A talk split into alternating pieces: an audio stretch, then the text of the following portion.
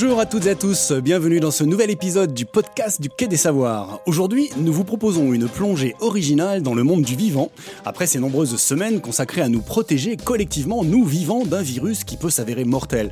Nous avons eu envie de prendre un grand bol d'air. Dans ce studio, pour vous servir de guide, Mariette, Marina et moi, Laurent, bonjour à vous. Bonjour. Bonjour. Mariette, quel spécimen numérique nous avez-vous ramené dans votre exploration à la souris de la jungle des réseaux sociaux? Alors aujourd'hui, on va parler d'un détournement parodique mais scientifique d'un célèbre soap opéra, Amour, gloire et beauté, revisité pendant le confinement à la sauce Cap hmm, Marina, avec vos artistes chercheurs, vous nous proposez un autre regard sur les plantes. Vous parlez à vos plantes, Laurent et Mariette? Moi, Joker. N'ayez pas honte, assumez. Nos invités vont sans doute vous faire évoluer sur la question puisque l'on va parler aujourd'hui de la capacité d'écoute des plantes. Alors les murs ont des oreilles, mais les études de nos invités montrent que les plantes aussi. Top Je suis le titre d'un film français réalisé par Marcel Pagnol en 1937 avec Fernandel dans le rôle principal.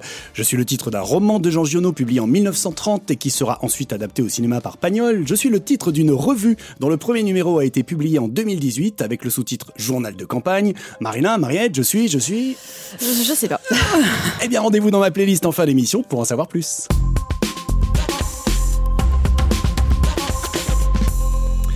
On commence par vous, Mariette. Alors, qu'avez-vous vu sur le web? Pendant ce confinement, on a pu voir l'extraordinaire diversité des offres numériques euh, proposées par les musées et autres centres de sciences, afin de continuer donc à proposer du contenu virtuellement. Conférences live depuis chez soi, Twitch, podcast, vidéos YouTube, tutos, challenge à reproduire à la maison, bref, un fourmillement de formats pour continuer à rester curieux, même enfermé chez soi. Je vais vous parler aujourd'hui d'un format en particulier que j'ai trouvé plutôt original à ma connaissance, et c'est d'ailleurs le, seul de ce type, hein, puisqu'il s'agit du détournement scientifique d'un soap opéra. Vous savez, ces feuilletons euh, télévisés américains, je suis sûre que vous êtes fan, Laurent, ah, mélodramatique, assez kitsch, hein, dont les personnages au nom très américain, Brooke, Stacy, Ridge, etc., subissent moult rebondissements rocambolesques aussi capillotractés que leur brushing. Faire de la médiation numérique avec amour, gloire et beauté, c'est ce qu'a donc fait CapScience, euh, centre de sciences de Bordeaux, en détournant des extraits et en doublant les personnages avec des explications sur hmm. l'espace et l'astronomie. Pas gagné comme association. et cela donne donc amour, gloire et culture. Et croyez-moi, quand Kimberley et ses potes nous parlent de poussière d'étoiles, c'est plutôt décoiffant. Attention au brushing. Pour l'instant, cinq épisodes d'une minute sur YouTube déclinent donc des savoirs liés à l'astronomie, avec des dialogues assez truculents qui collent parfaitement aux mimiques très particulières des personnages. Hein. Et c'est vraiment bien fait on apprend plein de choses donc tout en se marrant. Excite Los Angeles. Les personnages remixés par CapScience évoluent donc désormais à Bordeaux et ils se rendent à côté Science Air et Espace à Mérignac ou à CapScience of Course. Et les habituelles scènes de drama et autres règlements de compte servent ici de cadre aux explications ou autres débats autour d'hypothèses, théories sur la provenance de l'eau grâce aux comètes, les trous noirs, les météorites, la gravité, etc. Donc vous me connaissez, quand la science et la transmission des savoirs dialoguent avec la pop culture, je ne peux qu'être fan. Et j'avoue qu'allier amour, gloire et beauté à l'astronomie, c'est un sacré coup de maître. Hein. Chapeau aux voix off Emeline et Gloria qui ont assuré ce doublage avec brio. Un format à découvrir sur la chaîne YouTube de CapScience. Merci Mariette. Et je signale que toutes vos chroniques sont à écouter et réécouter sans modération sur l'appli mobile du podcast du Quai des Savoirs. Elles sont partout autour de nous, dans des pots, des bacs, des jardins, dans les champs, en bordure des routes, en ville. Les plantes nous sont familières et pourtant, il nous reste bien des choses à apprendre à leur sujet. C'est ce que vous nous proposez, Marina, pour votre plateau artiste scientifique avec vos deux invités, Edwige Armand, artiste et enseignante chercheuse en agriculture à l'INP Purpan, une école d'agronomie. Bonjour Edwige. Bonjour Laurent. Et Frédéric Garcia, chercheur à INRAE Toulouse au sein de l'unité mathématiques et informatique appliquée, spécialiste de l'intelligence artificielle. Bonjour Frédéric. Bonjour.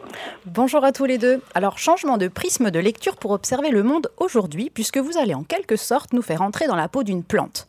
Alors, réagir à la lumière, à la présence d'eau, c'est déjà connu. Et dans les labos, on s'intéresse désormais à des perceptions beaucoup plus fines, et notamment celle du son. C'est le propos notamment de l'installation Arscience nommée Qui parle donc Edwige, est-ce que vous pourriez nous parler de cette installation qui met tour à tour la plante et le visiteur sous le feu des projecteurs? On a décidé de placer le spectateur à la place de la plante. Et en fait, c'est lui euh, qui va être observé, qui va être euh, euh, contrôlé par, par la plante. Donc c'est assez complexe. Il y a trois bacs dans ce premier, vous pouvez trouver le premier bac en fait où l'œil du spectateur est traqué.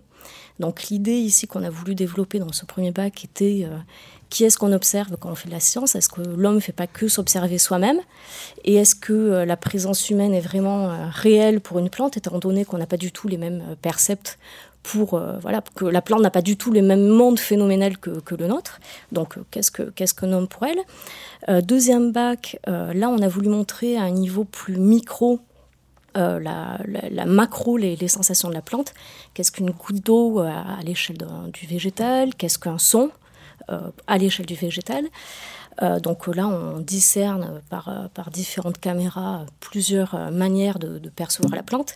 Il y a aussi le troisième bac qui montre des chronophotographies en fait de plants de végétaux pour montrer, pour insister sur le fait qu'on n'a pas du tout la même perception du temps pour une plante. Les plantes, elles font que bouger chez vous en permanence, mais en fait, on ne le voit pas parce que c'est pas du tout la même échelle spatio-temporelle.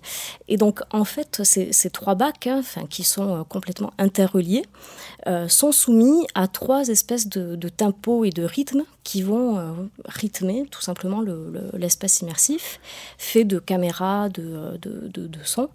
Donc là, toutes les, toutes les écrans et tout le son va, va créer des alertes, des, des alarmes. Euh, tout simplement pour dire que, euh, voilà, pour, euh, pour questionner ce rapport de domination permanente que l'être humain a voulu avoir sur, sur, sur les autres espèces vivantes et le fait qu'on cherche tout à contrôler, mesurer, est-ce qu'il n'y a pas d'autre manière Alors effectivement, dans cet un rapport au monde. Exactement. Alors dans cette installation, le, son est très présent, mais alors pas n'importe quel son. Alors il y a beaucoup effectivement de sons de bruit, mais il y a aussi beaucoup les sons de la nature, ceux que l'on entend lorsque vraiment on tend l'oreille, euh, comme ceux par exemple d'un lac de glace.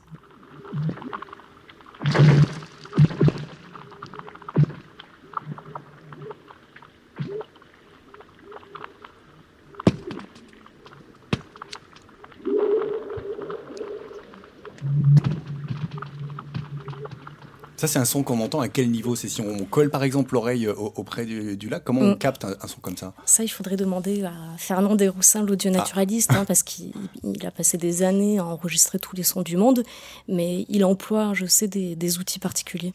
Il faut rajouter aussi que tous ces sons ont été retravaillés par Thierry Bèche, qui les a grossis, euh, qui les, a amplifiés, transformés, mm. ralentis, remixés. Alors, un autre son aussi qui est, assez euh, changement d'ambiance, c'est les, sons de Sibérie. Donc là, on est changement de décor, changement de température, changement de, de cadre.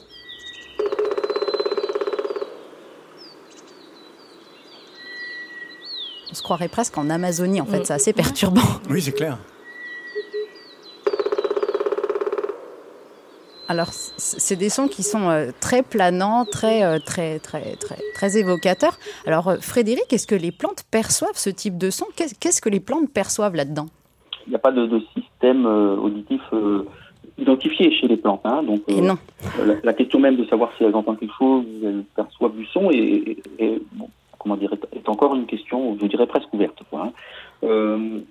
mais néanmoins, c'est plus par les effets du son sur d'autres d'autres facteurs de, développement, de croissance, de comportement de la plante c'est l'étude des, effets, c'est la, reconnaissance que, certains sons avaient des effets euh, qui aujourd'hui bon, bah, euh, laisse entendre, c'est le cas de le dire, euh, que, la, plante percevrait des sons. C'est ce que disait par exemple Edwige par rapport au son de, l'eau qu'on entendait et qui faisait des, effets par rapport aux, racines de l'installation. Voilà, c'est ça. C'est le type de, c'est des exemples de résultats récents, hein, il, y a, à peine quelques années. Hein, c'est beaucoup de résultats sur le plan Tesson euh, sont moins de 5 ans. Quoi, hein. Il y a quelques labos dans le monde qui travaillent là-dessus. Euh, et donc ça va être des résultats euh, liés à, une croissance orientée, comme on sait que la lumière attire les, la croissance, elle va, attirer les, plantes. on savait que l'eau, mais on imaginait que c'était plus par des, questions de, de, de, détection, de gradient, d'humidité, des choses comme ça. Bon là, il y aurait des, des résultats, il y a des papiers publiés assez sérieux qui, qui semblent montrer que la, la, la plante est capable d'être guidée euh, vers de l'eau uniquement par le son de l'eau. Donc ce sont des résultats de ce type. Il y a eu euh, et donc là, bah, on, regarde le spectre, le spectre euh, audio de l'eau et on a une, on peut déjà avoir un ordre de grandeur, une idée des, fréquences qui seraient qui pourraient être reconnues. Quoi, hein. Peu à peu, il y a eu beaucoup de, phénomènes comme ça qui ont été observés dans la nature. Euh, des exemples, ça va être des, fleurs qui vont peut-être s'ouvrir euh, pour délivrer du pollen euh, si y a une certaine fréquence produite par une abeille ou des choses comme ça. Hein. Donc euh, c'est une interaction entre insectes et plantes. Oui, on jouerait un rôle là-dedans. Il y a effectivement un article là qui est paru dans Le Monde ce matin qui parle notamment de, de, de la pollinisation des aubergines qui est déclenchée par la présence de certains insectes et qui, en, en l'absence d'insectes, ne déclenche pas la pollinisation. C'est vrai que ça, ça paraît assez fascinant. voilà, et ça c'est vraiment des, des phénomènes intéressants. Euh, il y a, y a eu d'autres euh, dans la littérature ces dernières années. Euh, il y a eu d'autres euh, d'autres exemples comme le fait que, que, des plantes étaient capables de, de détecter la, la, la, présence de d'insectes euh, qui, qui, sont là pour les, pour les, pour les dévorer. Hein, Alors, on a, je, je, vous coupe un instant, parce qu'on a deux petits exemples que je vais vous proposer, enfin, surtout à, à Mariette et à Laurent, de, de, de, de, deviner, qui sont un peu les, bah, les, des bruits amplifiés de la nature et justement de ces petites bêtes, euh, pour voir un peu ce que ça donne.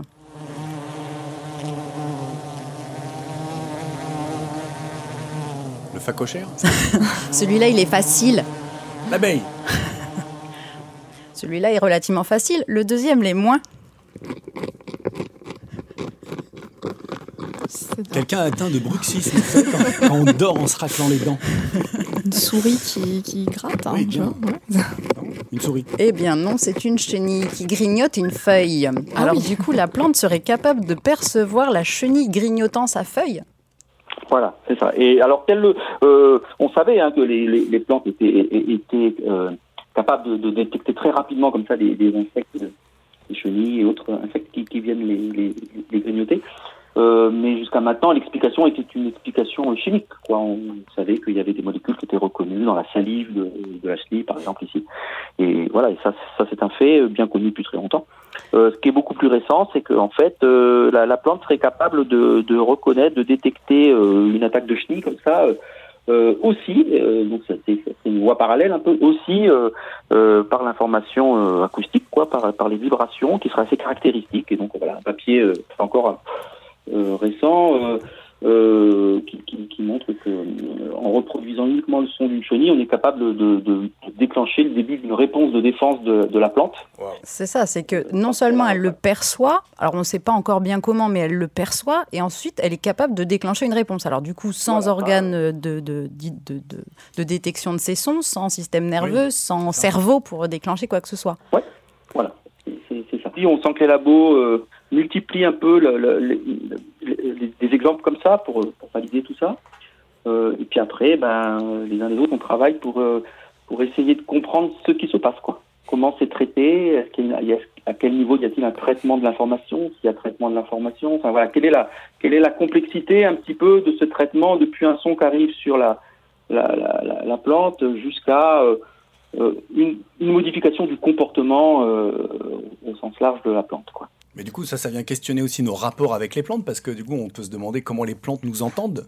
Elles doivent nous entendre, non? Elles réagissent, elles je sais pas. subissent notre musique. en, en, en, tout cas, on est, on est dans, les, dans les mêmes spectres, c'est clair hein, qu'on est dans les mêmes euh, spectres de, de, de, fréquences, dans les mêmes gammes de fréquences, hein, euh, euh, de quelques, euh, quelques centaines de hertz euh, jusqu'à quelques milliers de hertz. Donc, il faut imaginer que, que peut-être la plante perçoit des sons euh, qui, pour nous, bon, ils sont à la bonne fréquence, mais ils sont tellement faibles qu'on n'a pas idée, quoi. donc, c'est compliqué pour nous, que ce soit euh, en personne, en tant que chercheur, c'est compliqué de, de, de, de, comprendre ce qui peut se passer à l'échelle d'une feuille, quel est le volume perçu, tout ça, c'est, très très faible. Voilà, nous, nous mesures, on travaille dans, mon labo, euh, dans, l'équipe euh, avec laquelle je travaille sur, ces sujets-là à Toulouse, euh, on travaille sur euh, essayer de, de, mesurer un peu physiquement la, la, la, vibration des feuilles quand, quand on envoie des sons comme ça. Euh, on est de l'ordre de, de, la vibration d'un tympan, hein, c'est l'ordre du micron, on va dire, c'est une millième de millimètre et plutôt en dessous, hein, un petit peu en dessous, quoi. Donc c'est très très très faible, quoi. Et euh... alors, à, à, certaines fréquences, on pourrait même être dans une nocivité ou pas? Est-ce qu'il est qu pourrait y avoir des sons qui seraient, euh, euh, pour le coup, qui, qui pourraient euh, être délétères pour la plante, qui pourraient la tuer? Oui, ce qui, ce qui, est, ce qui est connu en termes nocifs, pas nocifs, ce qui, ce qui est connu, c'est euh, quand on monte en fréquence vers les ultrasons, euh, il est clair que là, euh, et ça, ça fait partie des résultats plus anciens. Je, dirais, tout à l'heure, j'ai dit que c'était récent, la, la, communauté scientifique s'intéressait à l'étude du son, l'impact du son sur les plantes. Euh, c'est récent chez les, écologues, chez les biologistes euh, du végétal, etc. Euh, mais par contre, il y, a quand même des communautés qui se sont intéressées à ces questions-là. Alors, plutôt, on va dire, les, dans la communauté des ultrasons, euh, donc on est bien au-delà de, d'accord, au-dessus de l'audible. Hein, euh, mhm. Le bas ultrason, ça va être euh, au-delà de, de 20 000 Hz, mais, mais, ça monte à plusieurs centaines de milliers de, de Hz. Euh, c'est les sons, sons qu'on n'entend pas, mais qui sont assez énergétiques et qui peuvent vraiment faire du mal. Et, et là, bah, on savait que ces ultrasons pouvaient être très très très néfastes pour le pour le vivant, hein, pour les cellules, et donc ça a été testé sur les végétaux. Et donc de tout, enfin, ça fait très longtemps qu'on sait que des ultrasons un peu forts peuvent euh, tuer, tuer, des, des cellules végétales. Bon, euh, euh, il y avait l'étude un peu par-ci, par-là de, de, de, phénomènes liés à, à, à l'impact de certains sons à certaines fréquences sur, la, sur le, rendement des cultures, sur la croissance. Et donc là, c'est pas plutôt, c'est pas vraiment de la biologie végétale, c'est plutôt des agronomes qui se sont intéressés à certaines pratiques anciennes de chant, de musique, et pour voir s'il y avait un fond scientifique un peu derrière, et qui se sont rendus compte que finalement, certains sons, certaines fréquences ben, boostent un peu la plante dans son rendement, dans sa croissance. Voilà. Donc ces savoirs, on les avait. Euh, mais on ne savait pas forcément le, pourquoi. Biologie végétale, biologie cellulaire, biologie moléculaire, essayer de comprendre un peu plus en termes de biophysique. C'est ça, le, comment ça marche finalement dans la et plante. comment ça marche, voilà, c'est ça qui est Et alors en fait, donc, le, vos sujets d'études sont des sujets qui, qui, sont à la fois très récents, très anciens, pas forcément très documentés, parce qu'il n'y a pas beaucoup d'équipes qui travaillent dessus. Et en fait, ce qui est assez rigolo, c'est que c'est vous qui êtes allé chercher Edwige, donc euh, Edwige Armand, sur, euh, sur un, pour monter un projet Art Science, elle qui travaillait plutôt sur la question d'entendre des organes.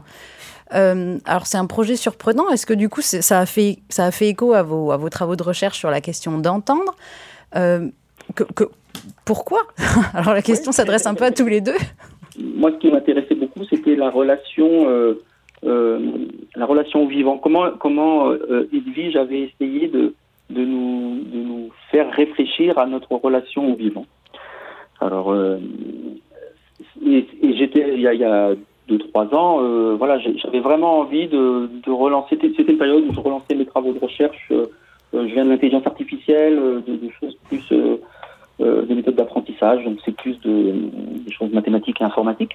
Euh, et, j'avais envie de, de, réorienter ça vers de la biologie. C'est ça, du coup, de porter un peu un autre regard sur cette, cette notion de perception. Et donc, du coup, vous, Edwige, vous étiez vraiment sur ce côté perception, mais alors plutôt côté humain.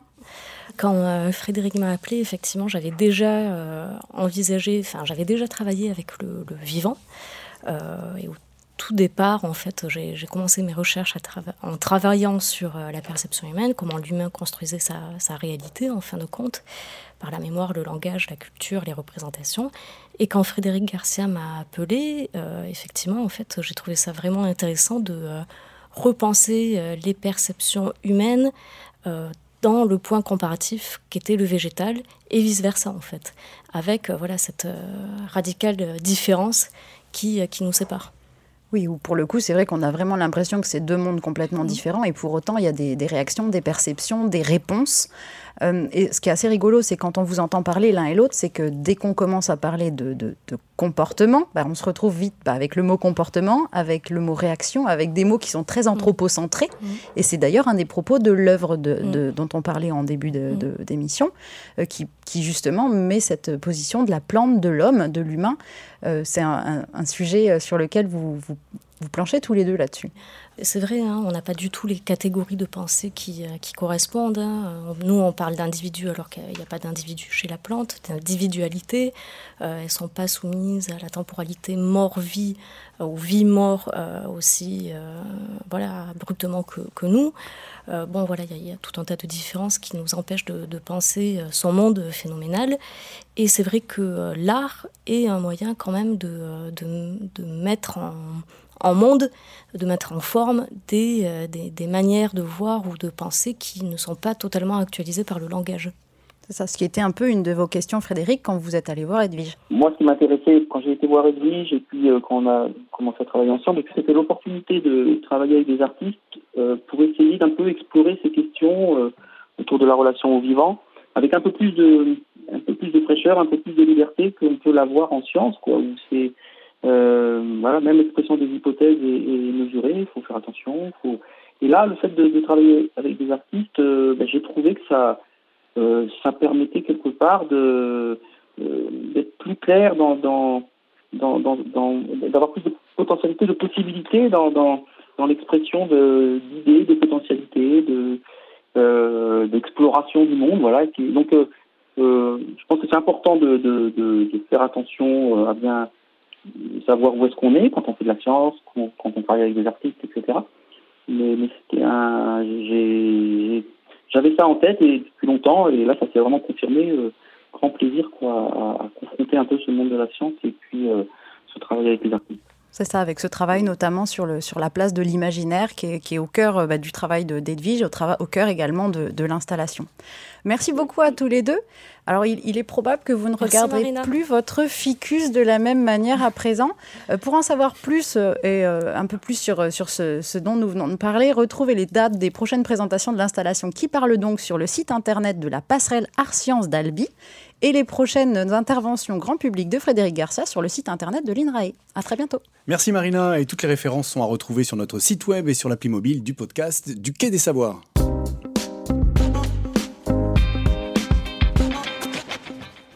Dans le moment historique que nous vivons actuellement, une idée émerge et se propage à grand renfort de livres, essais, fictions, conférences, revues, magazines, films, documentaires, podcasts, etc. qui s'empilent un peu plus chaque jour dans ma playlist sur ma table de nuit. C'est l'idée d'un nécessaire renouvellement des imaginaires du futur.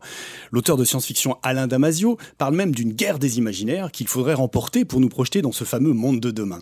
Alors de quoi parle-t-on quand on appelle au réveil des imaginaires, comme l'a fait la revue Socialterre dans un, revue, un numéro hors série très riche quelques semaines avant avant la pandémie du Covid-19 en France. L'idée principale, c'est que la manière dont on imagine le futur, ce qu'on projette de nos vies dans les années à venir, à plus ou moins long terme, détermine ou oriente ce qu'on entreprend au présent. Que ce soit en matière d'innovation technologique et industrielle, en matière de choix économiques et sociaux, et même de recherche scientifique. En gros, l'imaginaire collectif de la seconde partie du XXe siècle était symbolisé par la conquête spatiale, l'idée qu'on pouvait toujours repousser les limites. Hein. Rappelez-vous du générique de la série Star Trek, où un vaisseau spatial baptisé l'entreprise, hein, c'est véridique, a pour mission d'explorer de nouveaux mondes, de découvrir de nouvelles civilisations, et finalement, to boldly go where no man has gone before, d'aller avec audace là où personne n'est jamais encore allé. Pour accomplir cette mission, aucune ressource ne doit manquer. L'énergie semble illimitée, tout problème peut être résolu par la technologie, la science permet d'expliquer les phénomènes cosmiques, et le modèle de civilisation est celui de la démocratie blanche, nord-américaine, capitaliste. Voilà, caricaturé et simplifié à l'extrême, je vous l'accorde, les ingrédients de l'imaginaire dominant qui a bercé et façonné des millions d'êtres humains sur Terre pendant des dizaines d'années, au moins jusqu'à l'an 2000, qui a été une des premières déceptions hein, dans cet imaginaire du progrès technologique, car que s'est-il passé à partir du 1er janvier 2000 Marina, Mariette, je ne sais pas si vous étiez née déjà Non. Eh ben rien justement, pas de voiture volante, pas de gouvernement mondial, pas de rencontre avec des intelligences artificielles, rien du tout de ce qu'un certain imaginaire du futur nous prédisait depuis les années 50. Depuis, comme l'a joliment formulé Nicolas Nova, chercheur et enseignant à la Haute École d'Art et de Design de Genève, nous vivons une panne des imaginaires technologiques. Et puis récemment, accompagnant la montée de la prise de conscience écologique face aux accumulations de résultats et de preuves de plus en plus tangibles hein, du changement climatique, est apparu un nouvel imaginaire du futur, celui de l'effondrement, de la collapsologie, de la fin du monde, ou plutôt de la fin d'un monde, et plus précisément d'un mode de vie, le nôtre, celui qui considère toujours que les ressources planétaires sont illimitées, celui de la pensée à court terme, de la prise d'intérêt rapide, de la spéculation financière et des inégalités sociales grandissantes. Alors, la voici cette guerre des imaginaires à ma gauche, les vieilles nouvelles technologies, qui connaissent parfaitement leurs limites, mais qui font mine de rien, qui nous amènent sans jamais l'annoncer vers des sociétés où la surveillance de tous par tous et par les grandes compagnies mondiales règne en maître. À ma droite, le nouveau vieux coup de la fin du monde, avec son cortège de gourous, prédicateurs et autres chevaliers de l'apocalypse. La peste ou le choléra? Encore une fois, hein, je schématise. Vous l'avez compris, pour construire le futur ensemble, il faut aussi le rêver ensemble, l'imaginer ensemble, le designer, le concevoir et le désirer ensemble. D'où le regain de préoccupations actuelles sur ce sujet. Imaginer collectivement un monde qui marche et dans lequel nous aurions ensemble envie de vivre, Bien sûr, ce monde ne sera pas radicalement nouveau. Bien sûr, aujourd'hui, de nombreuses prémices existent et sont bien réelles et porteuses d'espoir et d'avenir. Oui, un nouvel imaginaire est en train de se bricoler, de se construire autour de la place nouvelle que nous, humains, allons être capables de refaire aux vivants sous toutes ses formes. D'où l'intérêt de nous intéresser ici et maintenant, dans ce podcast du Quai des Savoirs, aux recherches menées sur le comportement des plantes au contact des ondes sonores, d'où le regain d'intérêt pour les arbres, les végétaux, l'agriculture et bien sûr les animaux, d'où les enjeux aussi d'image du vivant, car l'imaginaire se nourrit des images, mais pas d'images au sens publicitaire pour vendre un produit ou une idée, mais d'images pour exister, pour donner des visages, des voix, des paysages, des sentiments, pour renouveler les stéréotypes et faire changer nos regards sur. Ce que parvient, à mon sens, à faire plutôt pas mal la revue Regain, sous-titrée Journal de campagne, qui chaque saison, depuis deux ans, célèbre le progrès agricole, la nouvelle génération paysanne, les métiers de la ferme, la vie animale, la bonne chair, les balades en campagne et les feux de cheminée. Eh oui, c'est le pitch de la revue. Une revue à la direction artistique très contemporaine, non misérabiliste sur la ville à la campagne, surprenante dans ses choix éditoriaux, militante évidemment. Ne lui manque plus qu'à s'intéresser un peu plus aux recherches scientifiques sur le vivant. Regain recherche actuellement des soutiens dans cette période dramatique pour la presse et les médias indépendants. Le journal de campagne vous attend sur KissKissBankBank pour un financement participatif. Vieux monde, nouveau monde, méfions-nous des oppositions stériles et retrançons-nous toutes et tous les manches pour construire notre futur ensemble.